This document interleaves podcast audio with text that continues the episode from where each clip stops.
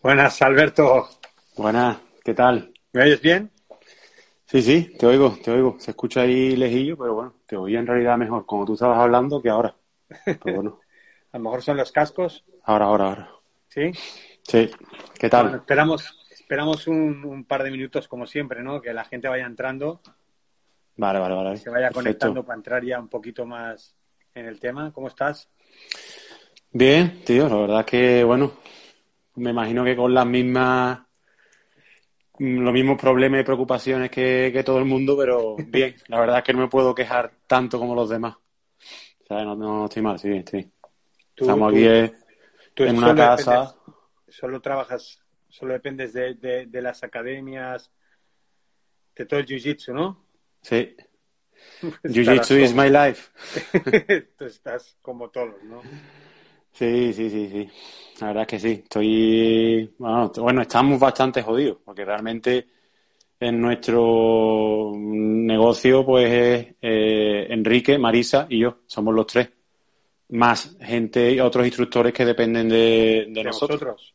Sí, pero realmente, bueno, pues cerrado desde el 13 de marzo Joder. y ya, ya las primeras semanas de, de marzo se notó. Empezó a notarse cuando empezaron la- las historias de Madrid y demás. ¿Sí? Ya, empezasteis a notar un sí, poquito, sí, sí. ¿no? Sobre todo con el tema de las clases de los niños.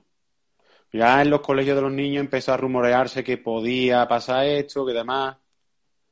Y las primeras semanas de, de, de marzo hubo menos renovaciones de cuotas y, y, y menos niños. De hecho, la última semana, lo eh, creo que el, el último día que dimos clase fue el jueves y el jueves no hubo ningún niño. Ostras. Ninguno. Y nosotros tenemos bastantes niños. ¿Sabes? Ya era el pánico realmente. Y bueno, y los padres, pues evidentemente prefieren no, no arriesgarse, está claro. No, no, está claro. Está, claro que los primeros son los niños, ¿no? Los que notamos cuando pasa algo de estas características que se tiran un poquito para atrás.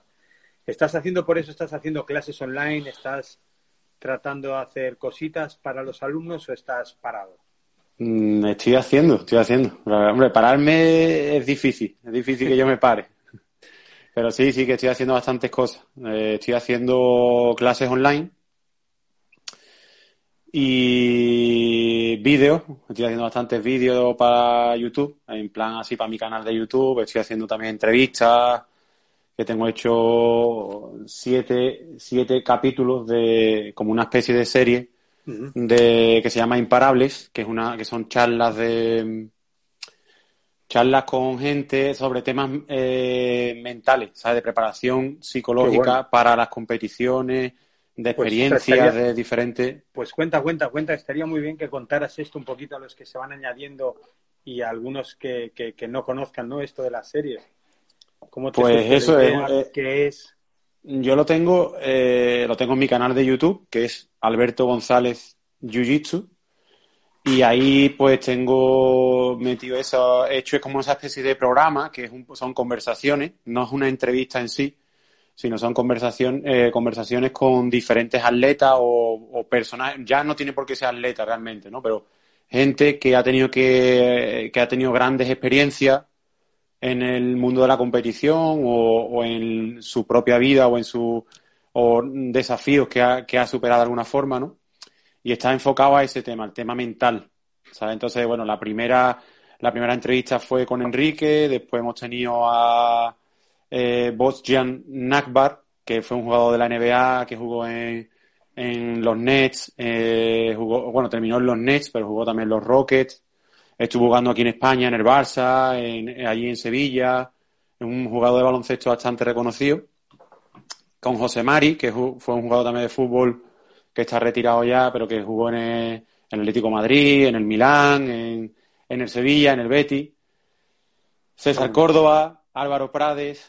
eh, por ejemplo, Álvaro Prades, pues hemos- ahí hemos trabajado un poco el tema eh, men- eh, de coach, de coaching. ¿Sabes? Después, ¿quién más? Eh, Germán, que es un amigo mío que es, que es fotógrafo y que dejó todo en su vida para irse a viajar y a vivir y a vivir de los viajes. Qué ¿sabes? bueno. En plan, hace fotografías de viaje. y eso. Eh, después Tito Bertrán, por supuesto, que está también ahí, que es el cuarto episodio, si mal no recuerdo. César Córdoba es el sexto, sí, ya está. Qué bueno. ¿Y cómo te surge esto de, hacer estas conversaciones? ¿Por el interés que tienes a nivel eh, personal con, cómo trabaja la mente? Pues me surge de varias mm, inquietudes, ¿vale? Realmente, bueno, yo, yo sigo, o sea, me dedico a, enseñar Jiu-Jitsu, a dar clases de Jiu-Jitsu, pero todavía me dedico mucho a la competición.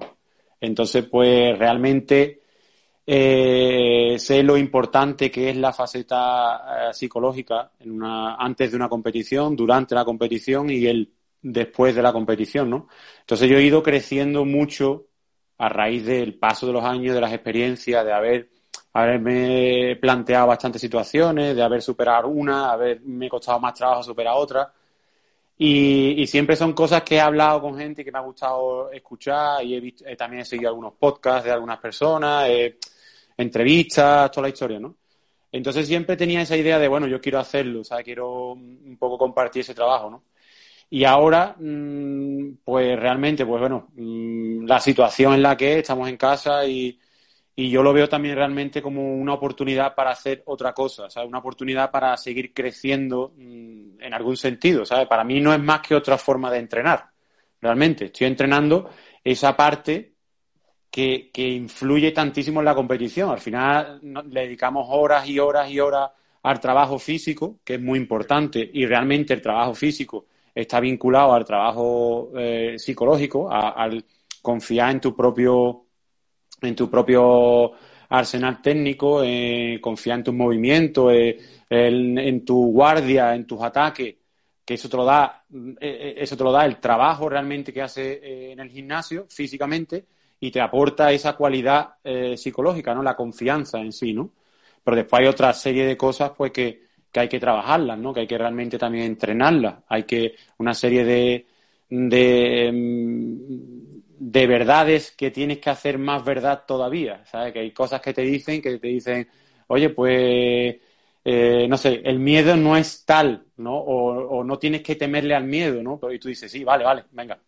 Pero no, no razonas el porqué de eso, ¿no? O no, o no lo aceptas de, hasta que no, realmente a lo mejor no se lo escuchas a otra persona decir, o alguna persona te da un ejemplo y llegas y conectas con la idea, o mm, tú lo pones a prueba, ¿no? Y, ves que funciona, Entonces, pues un poco eso, ¿no? compartir esas historias, mis propias experiencias, por eso te digo que son conversaciones, ¿no? Que no es una entrevista. Sí, sí, sí, En plan, yo, yo hablo una cosa, la otra persona pues me sigue o, proponemos una historia y, vamos trabajando ese, esa diversidad de temas, ¿no? Porque tú, Alberto, eh, como, como todo el mundo sabe, o la mayoría debería saber, eres, pues, para muchísimos uno de los, de los grandes del Jiu-Jitsu nacional, ¿no? De los que más compite, de los que apostó todo en su día por irse a, a Dubái, ¿no? Y, a Abu Dhabi, no, está al lado, está al lado, vaya, está, a una hora. Y, y, luego volviste, montaste tu sueño, ¿no? Tu proyecto, ¿no? Que era, que era el gimnasio con Enrique al día de hoy, ¿a qué das más importancia en tu vida? ¿A la competición o a la enseñanza? ¿O, las logras equilibrar las dos muy bien?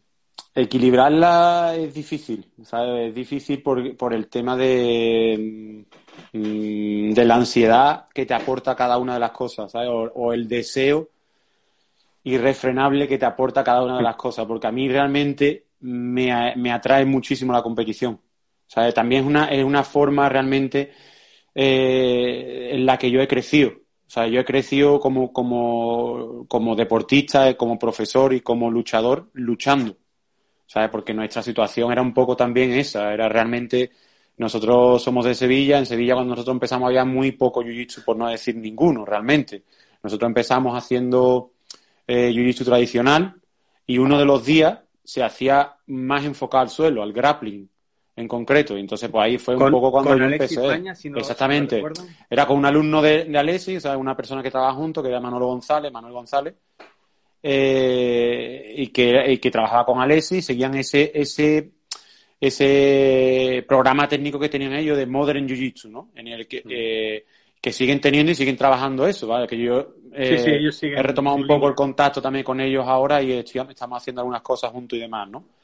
Y la, y la, mm, y la realidad, pues que ahí ya empecé yo a, a enfocarme al tema del jiu era lo que más me gustaba. Aunque la realidad es que yo empecé mm, luchando en MMA. Sea, la primera vez que yo luché en mi vida fue MMA, que fue en 2004, que peleé contra Oriol, Oriol Gasset. ¿Sabes? Es verdad, me acuerdo. Sí, sí, sí. Esa, y ya después, después de eso, pues luché ahí eh, en MMA, después luché en grappling sin puntos en, en Canarias contra... Yo era nada de Jiu-Jitsu y luché contra un chaval que era ya cinturón marrón. ¿Quién era? En aquella época. Se llamaba Enrique, pero no, es que yo realmente después no he podido seguir su carrera tampoco, ¿sabes? Eh, era de, de la TAF. Y... En esa época... Bueno, sí, era de un equipo que se llamaba, que era, de la TAF, pero él estaba dando clase o no sé qué, en un equipo que se llamaba Budokan, si mal no recuerdo, no sé. La verdad es que no hace ya mucho de eso, ¿sabes? Y después, pues ya en realidad en 2005, que nosotros ya nos habíamos separado de ese grupo en el que estábamos, pues fue cuando conocí a, Tito Bertrán, que lo conocimos en una competición, que fue mi primera competición de Jiu-Jitsu oficial, en plan de ir a una competición, no una super fight, ¿no? Que fue en Villanueva de Córdoba, allí lo conocimos y ahí empecé yo a trabajar con él, que fue en plan, en plan de que estábamos nosotros allí y estábamos allí dando pena, porque no era otra historia, nosotros estábamos allí de perdido, de, de perdido en una competición donde había gente que ya sabía cosas, tenía el equipo de eh, bueno, venía gente de Verdún, venía gente de Tito, bueno, y había muchos, había otros competidores y nosotros éramos totalmente inexperientes, ¿no? No sabíamos ni lo que teníamos que hacer. Vamos, de hecho, eh, las categorías de peso tampoco las teníamos muy claras, ¿sabes? Bueno, y allí fuimos a competir, dimos todo lo que pudimos y, nos dio como para acercarnos a Tito, que en realidad fue Enrique el que se acercó, y estuvimos hablando con Tito y en, en ese mismo día, pues yo creo que grabamos como un vídeo de, media hora, 45 minutos, haciendo técnicas, Tito enseñándonos técnicas, porque contamos un poco la situación, él se empatizó con nosotros y empezamos a grabar técnica en una parte de atrás allí del pabellón. Y ese fue mi primer trabajo realmente, Y ya él, Tito me dijo en esa competición, cuando quieras venirte eh, a entrenar a mi academia, tienes las puertas abiertas. Digo yo, te tomo la palabra.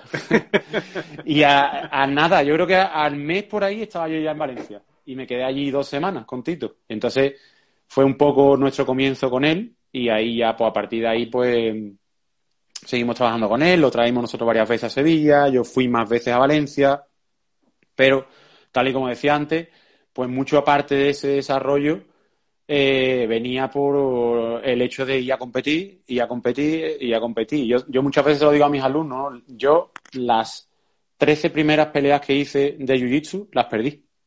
Las, las, 13 primeras... las 13 primeras peleas de Jiu-Jitsu que hice las perdí.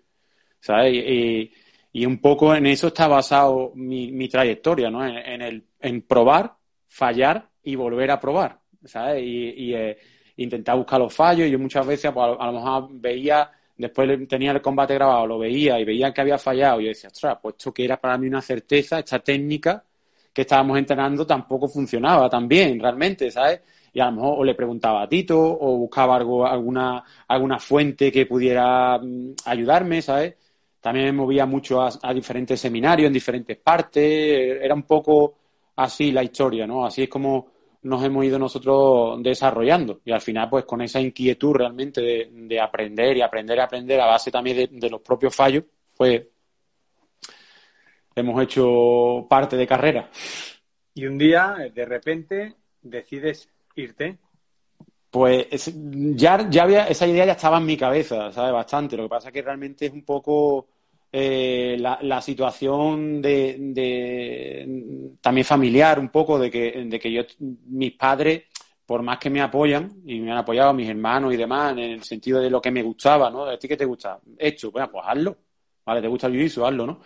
Pero es difícil que una familia te apoye en algo mm, tan incierto como dedicarte al 100% al jiu Que es, tú vas a competir te gastas tú el dinero en, eh, viajar, en, inscribirte y ganas la competición y no ganas nada, ¿sabes? Eh, entonces, ¿cómo le explicas tú a tus padres realmente que tú te quieres dedicar a eso y que vas a ganarte la vida haciendo eso? Y, encima asegurárselo, ¿no? Decirle que me da igual, ¿sabes? Que, yo realmente, eh, a mí los estudios no se me daban mal, ¿sabes? Yo tenía cierta facilidad para estudiar, ¿no? Pero realmente siempre había algo en mi cabeza que me, saboteaba mis propios resultados. Yo no quería seguir nada. Empecé, hice un módulo de informática, pero nunca trabajé de, de, un módulo superior de, de, de, hecho, de técnico de redes ni nada. No, trabajé nunca de eso. Eh, me presenté a posiciones de bombero, policía. Eh, he de decir que aprobé la, la, policía, la oposición a policía y al final me quedé fuera porque no me saqué el carnet de la moto. Pero bueno, a lo mejor era, era parte del destino, ¿no? Era la, Por que estaba reservada para mí. Y, la, realidad es que yo siempre me decía a mí mismo, yo si me quiero dedicar a esto y ser realmente bueno en lo que hago, tengo que dedicarme al 100%, al 100%, tengo que darlo todo, todo lo que esté de mi mano, todo lo que yo tenga para arriesgar, sea mucho o poco, tengo que arriesgarlo, ¿sabes? Y eso es algo que muchas veces la gente no tiene claro, ¿sabes? hay mucha gente que dice, no, yo quiero vivir de esto. Vivir de esto no es ir al gimnasio y conformarte con la opción que te ponen por delante. ¿Sabes? Porque muchas veces la opción que te ponen por delante no es suficiente. No es suficiente, claro. Eh, eh, al final tienes que ir, fuera, tienes que ir fuera, conocer otras realidades diferentes y, y, adquiriendo cosas de cada una de esas, de, cada una de esas opciones que se te, se te presentan, ¿no? Entonces yo siempre pensaba, pues yo tengo que ir a Brasil, tengo que irme a, o tendría que ir a Estados Unidos. Esas eran realmente mis primeras ideas, ¿no? Y, una vez estuve a punto de ir a Brasil, al final no fui, ¿sabes? No, no fui porque se, pudo, se canceló el viaje y demás. Y, estaba eso en mi cabeza. Y fui a una eh, y esta historia, eh, cuando yo me fui a los Emiratos, yo eh, fui a una competición en Roma, que era lo del el europeo de, de sin kimono, que se hace en Roma todos los años, y, iba de cinturón marrón.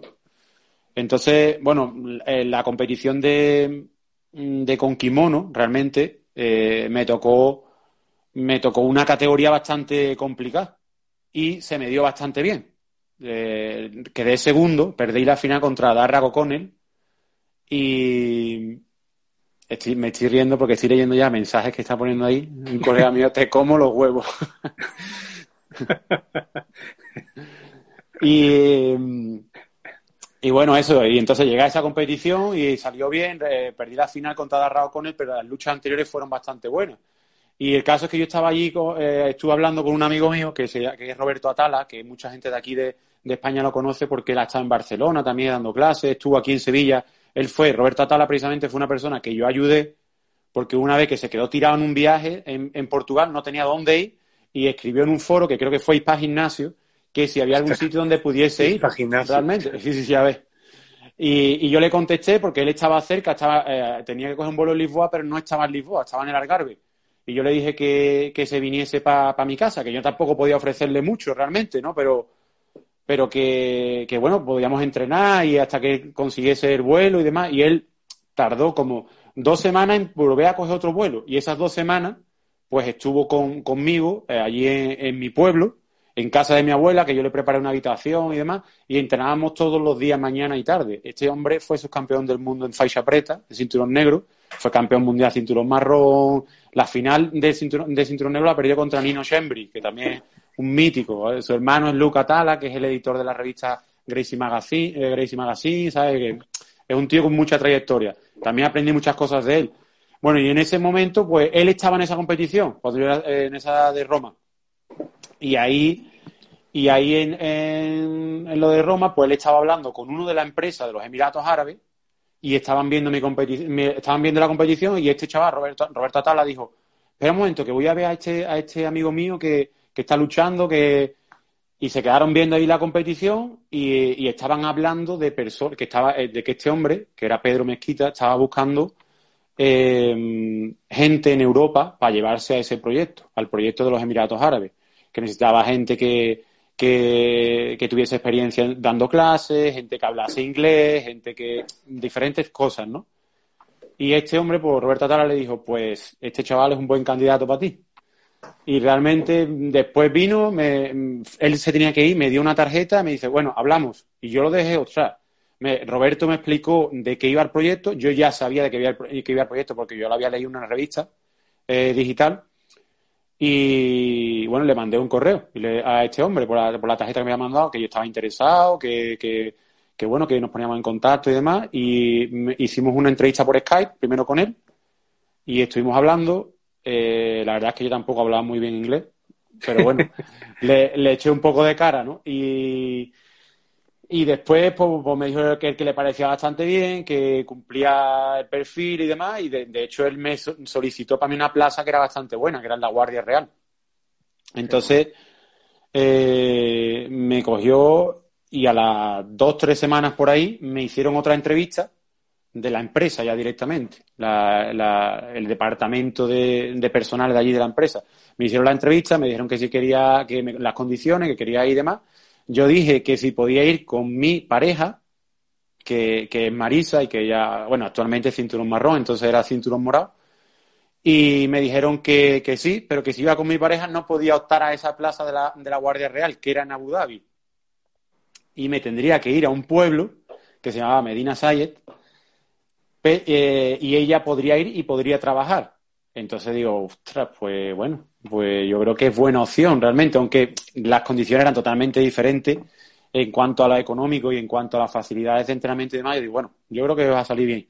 Y le dije que sí, y me dice, bueno, porque sepas que te tienes que casar. Y digo, y, estaba Marisa, estaba Marisa, me acuerdo, en la, en la, en la puerta de, de, la casa nuestra, estaba echándose un cubo de agua de por encima, porque hacía una calor terrible. Y, le digo, Marisa, entra, entra, entra un momento que te voy a decir una cosa. Y entra, entra a la conversación eh, y empezó a hablar esta mujer que nos dice, oye, que bueno, mm", le digo, bueno, se llama Perlín. Le digo, Perlín, ¿puedes explicarle?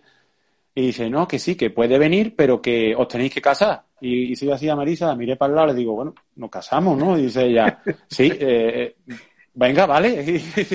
y fue todo así y, ese mismo día llamamos a los padres de Marisa, oye, que, que, vamos a contar una historia, no sé qué. Yo ya se imaginaban lo peor, ¿no? Y nos fuimos a tomar una cerveza y, el padre de Marisa no sabía si tirarse la cerveza por encima o, o bebérsela, del calor que le entró cuando, cuando le contamos la historia. Oye, que nos vamos a, los Emiratos en, en tres semanas y el padre, ¿cómo? Que os vaya a los Emiratos Árabes. Eh, sí, y que nos vamos a casar dentro de dos semanas. un poco más, dice, vamos, el hombre se volvió loco. Pero bueno, así fue la historia. Nos fuimos al final y allí estuvimos tres años. Tres años trabajando en un proyecto que se que una empresa profesional que se dedicaba, se dedicaba al tema de dar clases de jiu-jitsu en los colegios, en el ejército y en la Guardia Real. Y, notas cuando, cuando, cuando vuelves a, a, España, ¿te notas diferente? ¿Te notas otro Alberto del que se fue? Hombre, me noto, me noto que crecí muchísimo. O sea, en el aspecto, en muchos aspectos, ¿sabes? Realmente, ¿no? Porque ahí es también un concepto. Es, mm, yo, yo cuando me fui, realmente ya tenía muchos alumnos. Yo tenía, eh, tenía la, academia allí en Sevilla, aparte que tú viviste ayer cuando estábamos nosotros, cuando la teníamos, el sitio ese, por cierto, se ha convertido ahora en un tanatorio, ¿sabes? Ese, ese, local ahora es un tanatorio. ¿Cerró? Cerró, cerró, cerró.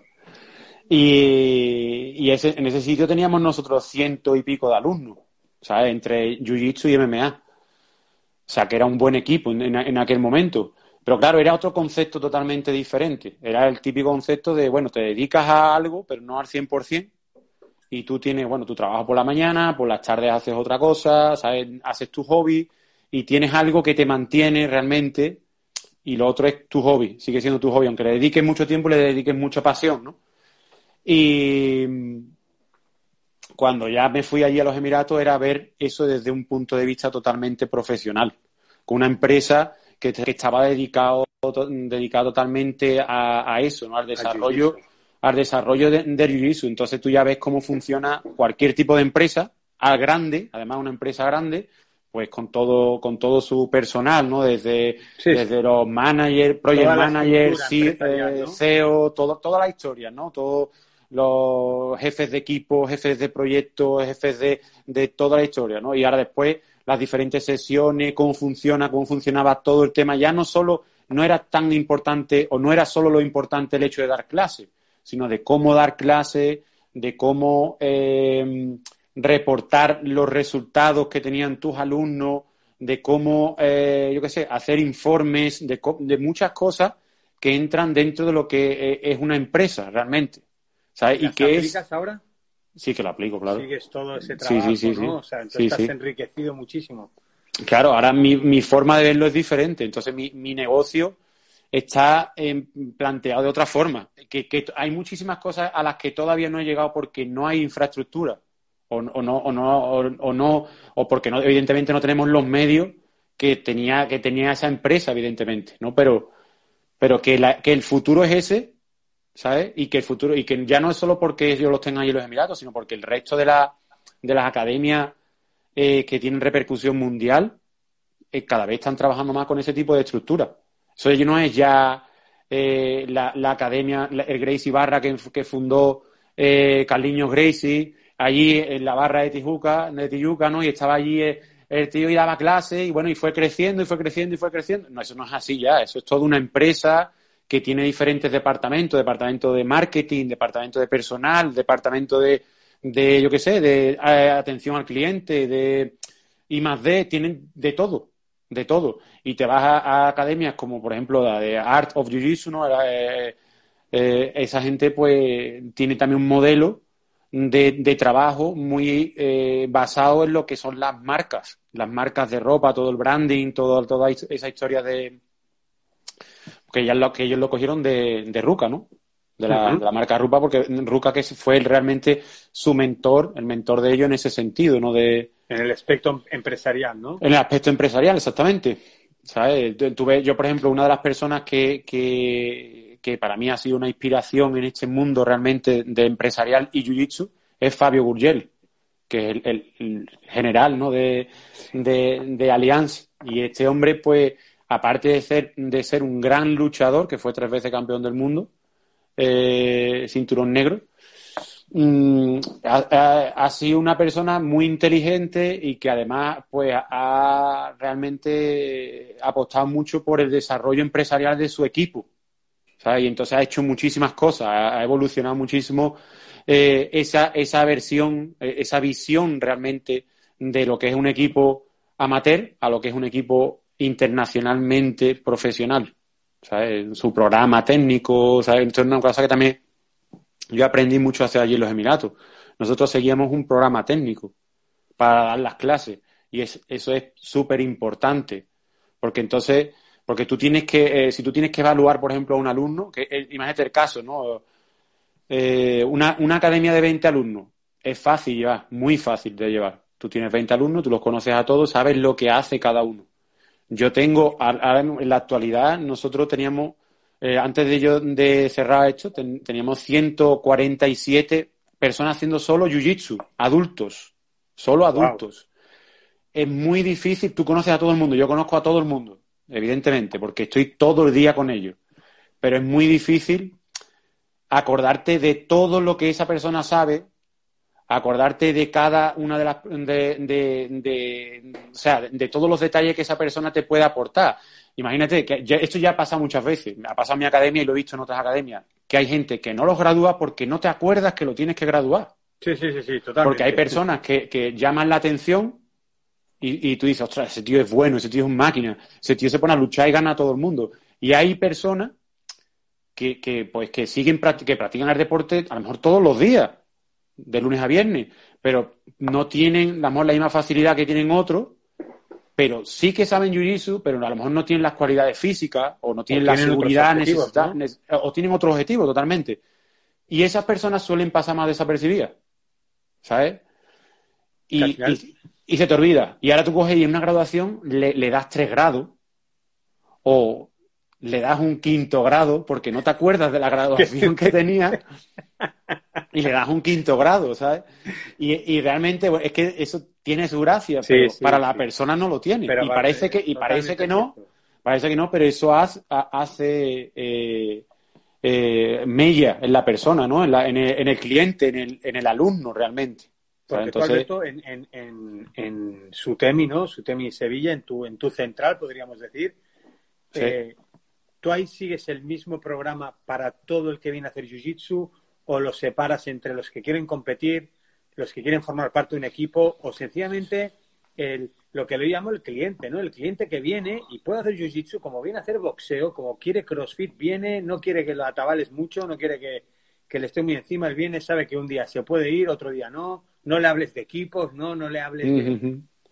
¿Sigues el pues hay de todo, hay de todo ahí, ¿sabes? Porque realmente, primero porque eh, una cosa es lo que, lo que uno quiere, lo que yo quiero realmente, mi visión de proyecto, y otro tiempo, y otra vez o sea, y otro es el tiempo que voy a tardar en llegar a esa visión. O sea, y esa visión muchas veces requiere años, bastantes años, porque tú tienes que desarrollar un equipo. Tú dices, ah, yo voy a hacer clases de principiantes, clases, clases de mujeres, clases para, para padres, clases para...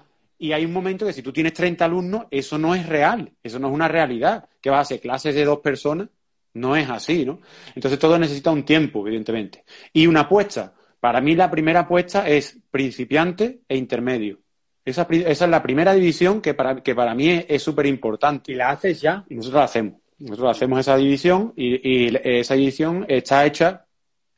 Toda la persona que llega, nueva, eh, ahora mismo no está obligado a hacer clases de principiante, en el sentido de tú eres una persona que viene a entrenar y resulta que nosotros tenemos clases de principiante, tenemos varias eh, clases, ¿no? Pero la más importante es a las 6 de la tarde. Esa es inamovible. Es clase de principiante sí o sí. ¿Sabes? La técnica que se va dar ahí es técnica básica que construye la base donde, tú vas a ir después poniendo piezas, ¿no? Esas clases las da Marisa, ¿no? Y esa clase es un, programa que es cíclico, eh, da vuelta todo el tiempo, da vuelta. Y a esa clase va un cinturón marrón y a esa clase no se modifica porque, ven, porque esté ese cinturón marrón. Y, a la hora de luchar, se intenta, eh, cuando hay después los últimos minutos que es de lucha y demás, se intenta que la gente que, va, que, son principiantes luchen entre ellos, ¿sabes? Para que no, para que no sea el campo de entrenamiento de un cinturón marrón que viene a echar la tarde, ¿sabes? Por ejemplo. Y después, pues, pero eh, tenemos otras clases a las nueve de la noche, esa es a las seis, tenemos otra clase a las nueve de la noche, que es lunes y miércoles, que es también de principiantes, pero es un poco eh, se adapta. ¿Sabes? Si hay gente que tenga un poquito más de nivel, pues se hace una técnica un poquito más avanzada o se adapta la técnica para dos niveles. ¿Sabes? ¿Por qué? Porque es un rango horario diferente. Ya es para gente que viene después de trabajar, ¿sabes? Que tiene que, tiene que venir a última hora. ¿Esa clase la tú? Esa la clase la da Tomás, que también un alumno mío que es cinturón marrón, eh, o sea, cinturón negro, lo gradué. La última graduación lo graduamos de cinturón negro. Y, y después yo doy, yo doy un montón de clases realmente. ¿sabes? Yo doy también a la, a la, eso lunes y miércoles, martes y jueves a las 9 las doy yo, a las 7 las doy yo. ¿Y a la... siempre así? Eh, ¿Principiante, intermedio? Eh, principiante, intermedio, y después lo que pasa que hay otras clases, hay una clase que es a las 5 y media, que se la ha dado un alumno mío que se llama José Luis, eh, que es de drills. ¿sabes? Está más enfocado en el trabajo que yo hago. Normalmente yo hago un trabajo la semana anterior pues la semana siguiente lo hace él, pero más eh, sistematizado, más, más, más básico, más hecho un drill. ¿Sabes? Esta posición que estuvimos haciendo el otro día la vamos a hacer un drill, vamos a hacer 30 repeticiones. Es una clase de una hora, entonces entran, hacen el calentamiento haciendo drill, y media hora de combate. ¿Sabes?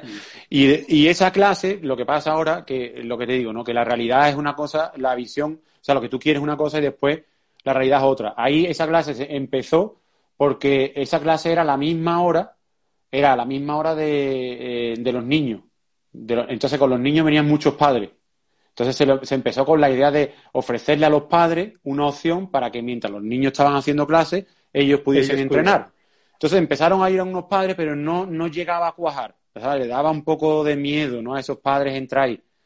Y el primer año que, se, que se probó eso no, no terminó de funcionar. Mantuvimos el año entero haciendo las clases, pero no había mucha gente. Y entonces este año, pues decidimos unir esa, esa, esa iniciativa a la iniciativa también de la gente que quería competir y que quería hacer drills. Entonces, iba a esa hora.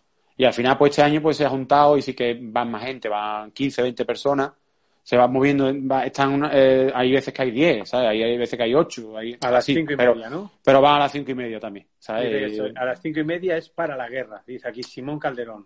Ahí está, ahí está. ese es uno de los que va.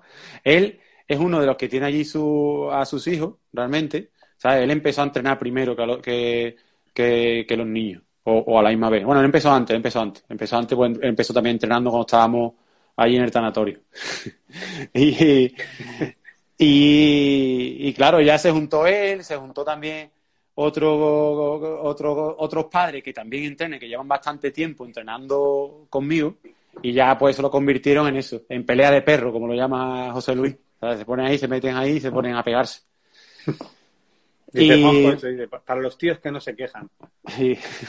Entonces ya qué pasa, que han convertido a los padres que llegaban un poquito con miedo, los han convertido a esa a ese grupo realmente. Y hay muchos que tampoco saben mucho, pero bueno, le echan valor y, se meten en esa clase realmente. Pero bueno, la clase de principiante principiante es a las seis, obligatorio.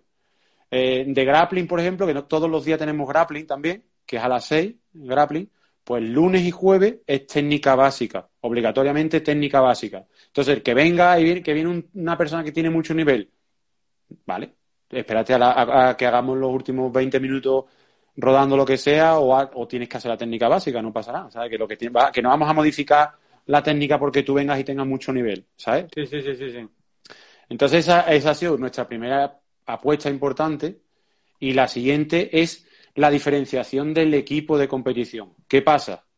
Que eso es algo que yo realmente me gustaría hacer, pero la realidad es que... Mm, es la realidad. La mayoría, la mayoría de los competidores son máster. Eso es lo primero. ¿Sabes? No, eh, yo estoy viendo realmente que hay ahora mismo una fase de muy pocos jóvenes, por lo menos en mi academia, no hay muchos jóvenes de la edad de 18 a 25 que quieran que quieran que quieran que quieran competir, que quieran entrar. Tengo, tengo algunos, pero no tengo muchos. Cuando, hablamos de, gran volumen, yo sé a lo que te refieres. Hay, muy poquitos. Exactamente. Creo que también es un poco un fallo, puede ser un fallo generacional de educación, de, de, yo, apostaría por eso, ¿eh? De haberle dado las cosas hechas, ¿sabes? Y la gente no, no quiere sufrir ni está acostumbrada a sufrir y por lo tanto, en el momento que tú exiges un poquito más, pues, ¿sabes? Ahí yo, yo tengo eso, yo tengo unos pocos de chavales, pero no es suficiente. No es suficiente cuando tú decís, voy a hacer un grupo, ¿sabes? Porque después hay, tengo muchos máster que compiten, pero claro, la mayoría de los máster compiten, pues eso, dos, tres veces al año. O sea, yo el año pasado mm, yo competí todos los meses, tres veces, cuatro veces todos los meses. Qué pasado. El, año, pasado. Y, eso realmente es lo que, a lo que un profesional debe aspirar. Igual que yo sé, un, profesional de fútbol. ¿Tienes patrocinador? Sí, yo mismo. no, la, patrocinador.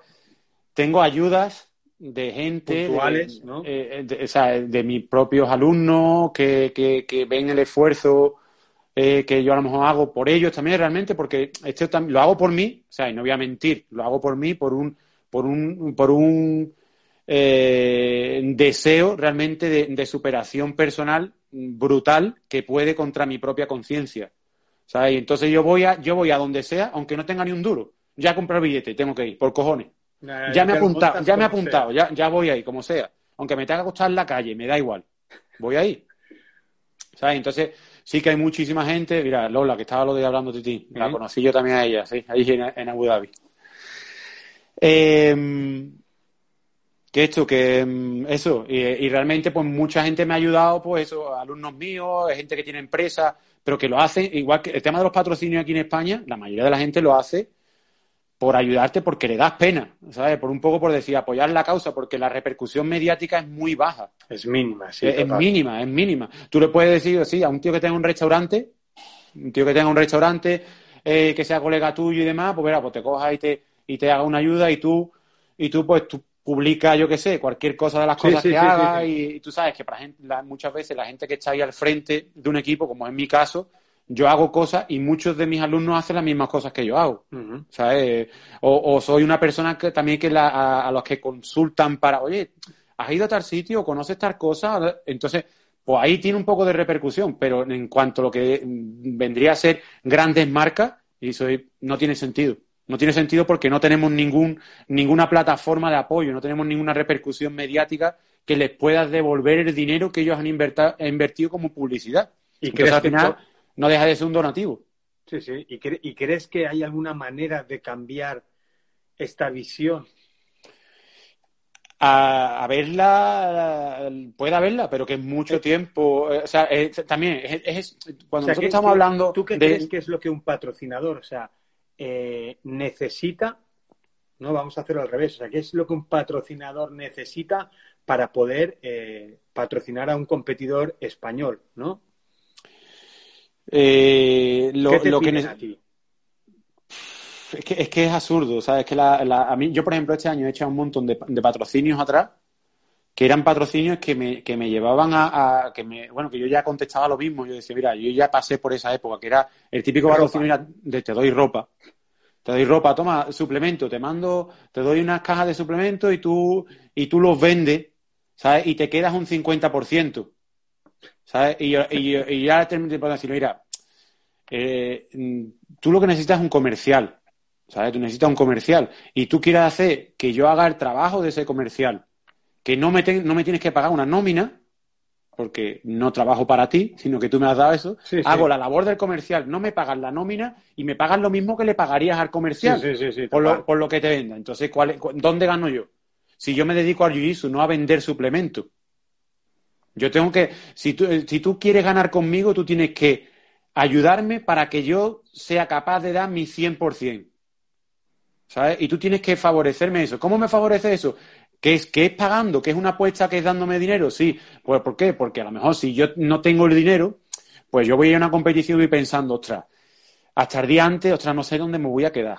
No sé, no sé, no tengo dinero para comer. Voy a ver si viene algún colega mío a la competición y entre los dos pagamos una habitación y, y nos sale un poco mejor. Voy a ver si va tal persona y puedo comer allí, en, donde sea, lo que sea, ¿sabes? Entonces, esa ahí es donde está esa ayuda. Pero yo entiendo también la otra parte, ¿no? Esa parte de, la repercusión. Que es que nosotros no tenemos, no tenemos mm, visibilidad, ¿sabes? Porque no hay apoyo realmente. ¿Qué pasa? ¿Qué, dónde hay? En Estados Unidos. ¿Por qué? Porque en Estados Unidos retransmiten todos los deportes. Todos los deportes, todo, hasta el deporte más absurdo que tú te imagines. Pero el mercado que dan de competitivo es gigantesco. Sí, claro, claro. ellos mismos crean. La gente no es consciente. Es, que al final se, crea un mercado que es cíclico, ¿no? que se retroalimenta de una cosa de la otra. Tú creas la competición, creas la retransmisión, creas la premiación, creas el incentivo de la gente de fuera, creas las apuestas, creas. Todo va juntado, todo, todo va dentro de un mismo paquete, ¿sabes? Y, eh, eso en el juicio aquí, en Europa, y más en España en concreto, no existe. No existe.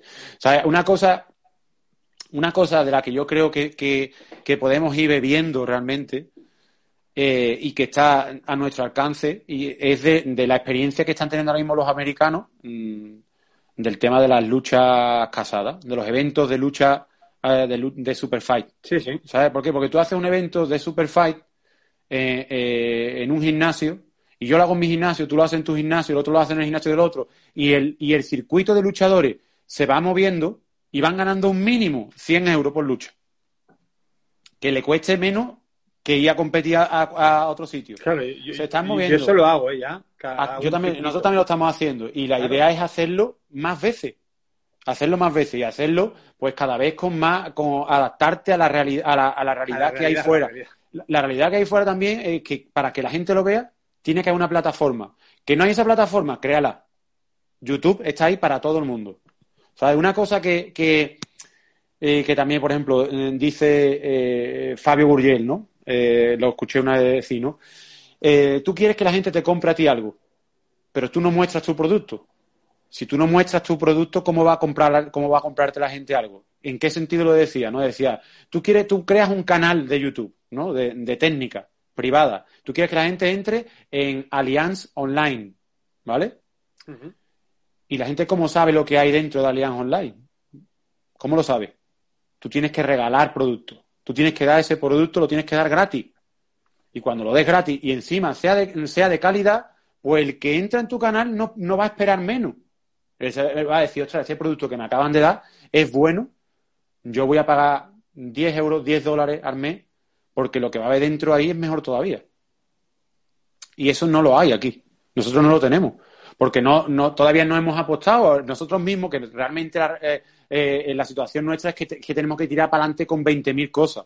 Que eso es lo que pasa también. Que yo muchas veces digo, es que no tengo más, más, más tiempo en mi vida tiempo, sí. para, hacer, para hacer de profesor, de competidor y de, de emprendedor y de, y de llevar a, para adelante mil ideas. ¿sabes? Y, lo, y luego y, y en Estados Unidos se toma otra forma. En Estados Unidos yo, yo conozco, o sea, eh, hace este año que fui cuando fui al mundial a, a California, estuvimos en CMMA, California MMA, que la lleva eh, Chad George, y, y siendo una empresa que no es muy grande, tienen una mentalidad totalmente diferente y tienen y tienen una ellos saben que van a hacer cosas y la gente la va a ver.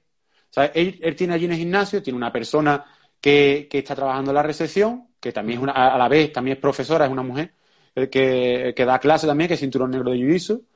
Está él dando clases de jiu-jitsu y de MMA, tiene varios alumnos dando clases, pero también tiene una persona que trabaja haciendo vídeos, haciendo vídeos y fotografía, haciendo entrevistas a la gente. Creando, eh, creando, creando contenido, creando contenido y contenido de calidad. Tú después lo ves y tú dices, ostras, no es, no, no es el programa de eh, equipo de investigación con todos los efectos especiales y demás de fondo, pero tiene calidad. Que sí, Tiene que la, sí, que sí. la imagen tiene calidad, el, el contenido es interesante. Los, los americanos son los reyes del marketing, ¿no? De, de, de, de explotar una academia a, niveles mucho más grandes. Exactamente, pues, pues, pues eso un poco, de ese ejemplo tenemos nosotros que aprender, ¿sabes? Porque si a nosotros no nos enseña nadie, porque no, porque nosotros venimos de ese, de, de ese, de ese pasado que no existe realmente, pues tenemos que, eh, los emprendedores que, que, que, queremos estar ahí delante y queremos estar a la cabeza de esto, tenemos que aprender de eso, ¿sabes? Tú tienes que salirte continuamente de tu casa y tienes que mirar para afuera y decir qué es lo que hay. ¿Por, sí, qué, sí. Este lo, ¿por qué este lo tiene y yo no? ¿Por qué para este funciona que, y para mí no? Que es difícil. España, es, claro, ¿no? Y en España también contamos mucho con el, el que, y es real, Alberto, que es que a la gente le cuesta apoyar otras iniciativas. Sí, sí, sí. Bueno, la, la, gente, la gente hay en, mucha en, competencia en, el y... caso del deporte es, es absurdo, es, es, absurdo. El tema del jiu-jitsu, o sea, es, es, tan irrelevante que no es nada, porque evidentemente hay un superpoder que se le da al fútbol que está sobre todas las cosas, sobre todos los deportes, sobre todos, todos, todos los deportes. O sea, tú, eh, no, ni el baloncesto siquiera. ¿Sabes? Si es que el baloncesto en España ha conseguido grandísimas cosas y no se le echa cuenta realmente, nadie lo ve en la televisión, hay un, hay un público muy bajo, una audiencia muy baja. O sea, si lo ponen en la 2, porque es por, como, te lo ponen en la 2 porque hay que meterlo y es, de, y es de interés, de interés, de supuesto interés nacional, pero que realmente no es mediático para nada, no hay ningún sí, tipo, sí, no, sí. es así, es, es, la realidad. Y es una competición que es súper bonita. El baloncesto es algo, es un deporte también muy, muy llamativo, muy, muy eh, son, no es, eh, por ejemplo, no es tan largo como el fútbol, es más corto, hay mucho movimiento, mucho, o sea, es, es, es bonito, es un deporte bonito. Sí, sí, pues, sí, no, lo ve nadie, no lo ve nadie. Y atletismo, ¿qué coño vemos nosotros atletismo? Nada. Cuando es el mundial y algo, y las olimpiadas. Está, poco más. Entonces, pero, eh, y entonces, pues claro, pues eso tiene que ir. Al final, como tú realmente, y por más, nosotros no paramos de intentar, o todo el mundo ha intentado ya, todos los que llevamos más tiempo, ¿no? El acercarnos a las diferentes cadenas, con algún tipo de contenido. Y, y siempre son portazos. Portazos. Y, y la, bueno, de hecho, UFC no está en España. ¿Por qué? Porque España no quería UFC. Cuando, vine, cuando Enrique estuvo en UFC y ellos vinieron a hablar con marca y, y vinieron a hablar con los diferentes medios de, de, de televisión y de, y de, y de prensa, ellos le dijeron, pues, bueno, marca lo que hizo, ¿no? Sí, te, te damos una, una, sesión en nuestro diario digital. O sea, se puede ser más absurdo.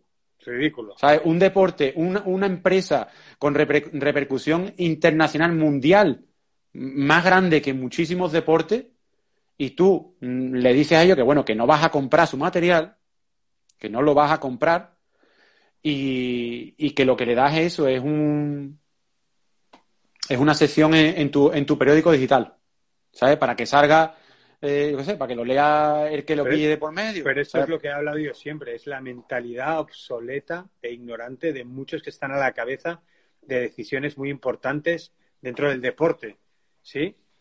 Entonces así es muy difícil evolucionar, muy difícil. Es que incluso con, con UFC, como dices tú, ¿no? Eh, el, programa ese que, que, estábamos haciendo hasta hace poco de la hora mismo de la UFC tenía una visión a nivel estatal enorme.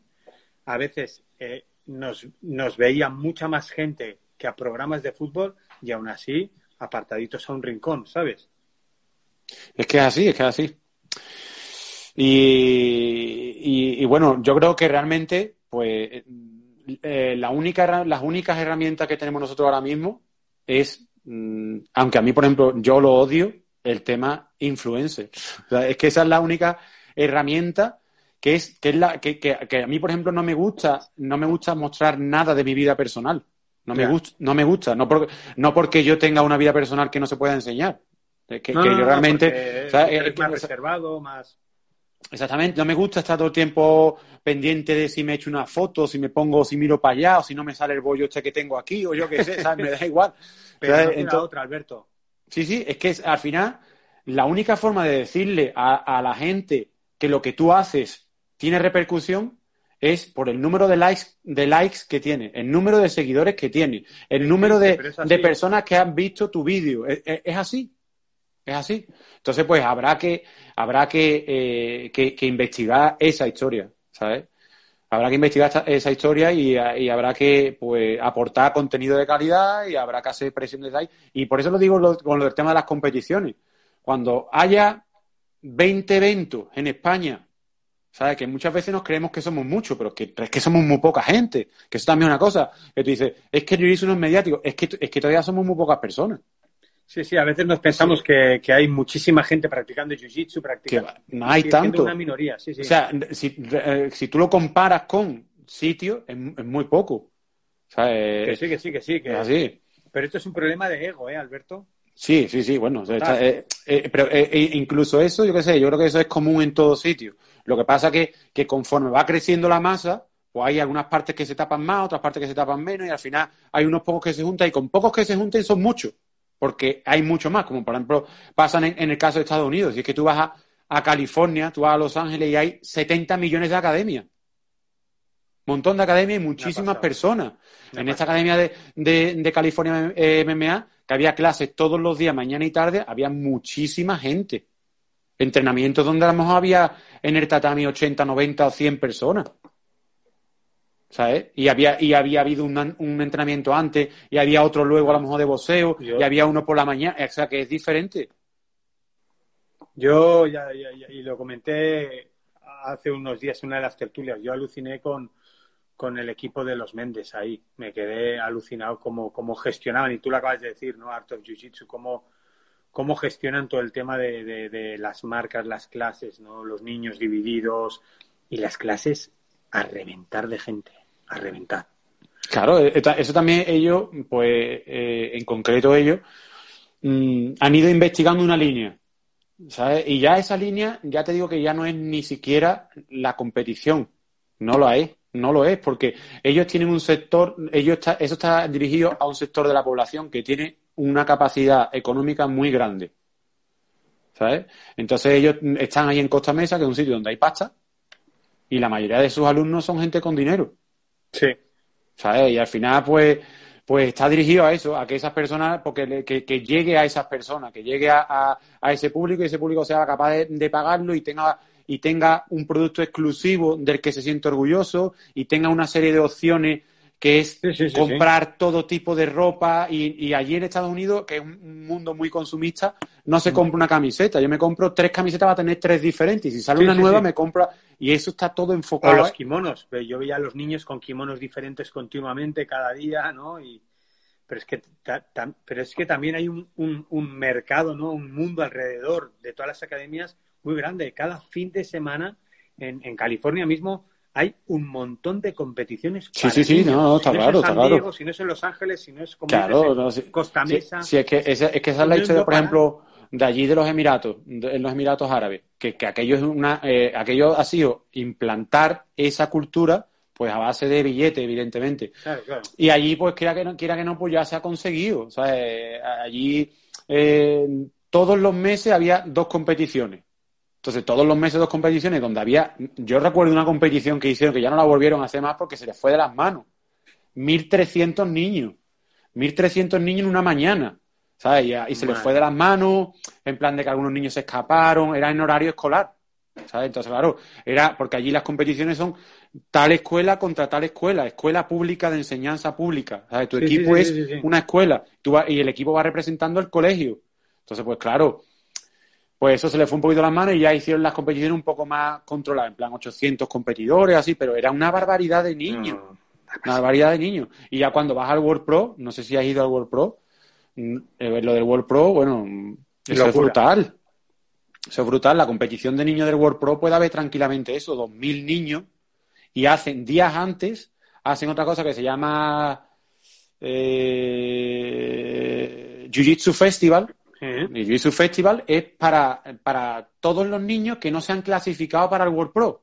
O sea, como allí hay muchas escuelas, date cuenta que allí hay eh, eh, 53.000 niños que de alguna forma practican Jiu-Jitsu. Sí, sí, sea dos días, ¿no? Sea... Y 4.500 niños que están en clubes, clubes de especialización de Jiu-Jitsu. Entonces ya, esos son muchos niños realmente que se dedican al. En un en un- siendo, acabará siendo una potencia.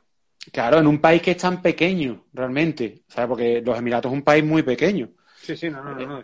Eh, al final, pues, esa, esa, esa repercusión está allí. Entonces, allí pues, la gente ve la televisión y ve Jiu-Jitsu en la televisión.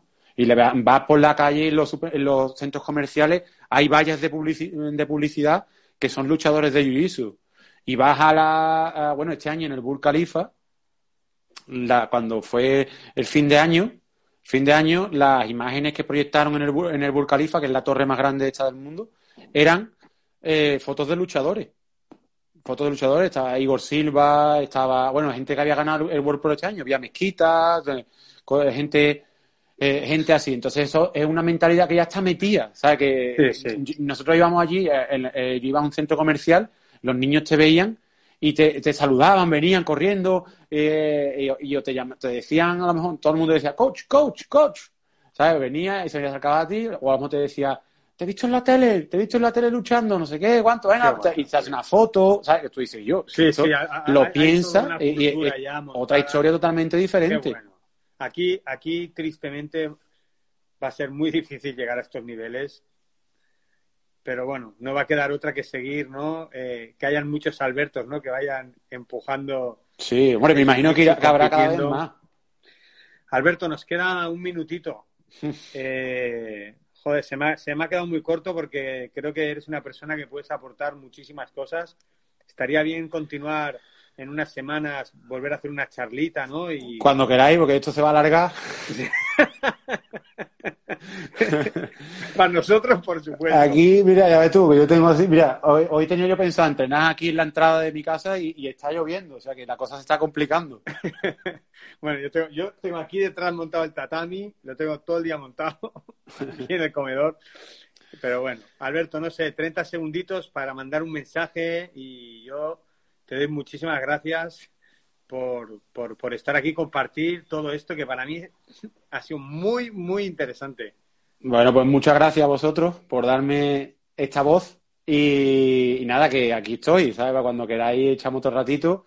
Muchísimas gracias a toda la gente que está ahí comentando y, y a la gente de, de mi equipo, de Sutemi Academy y de Crazy Team. Soy todo muy grande, muchas gracias a todos por el apoyo siempre.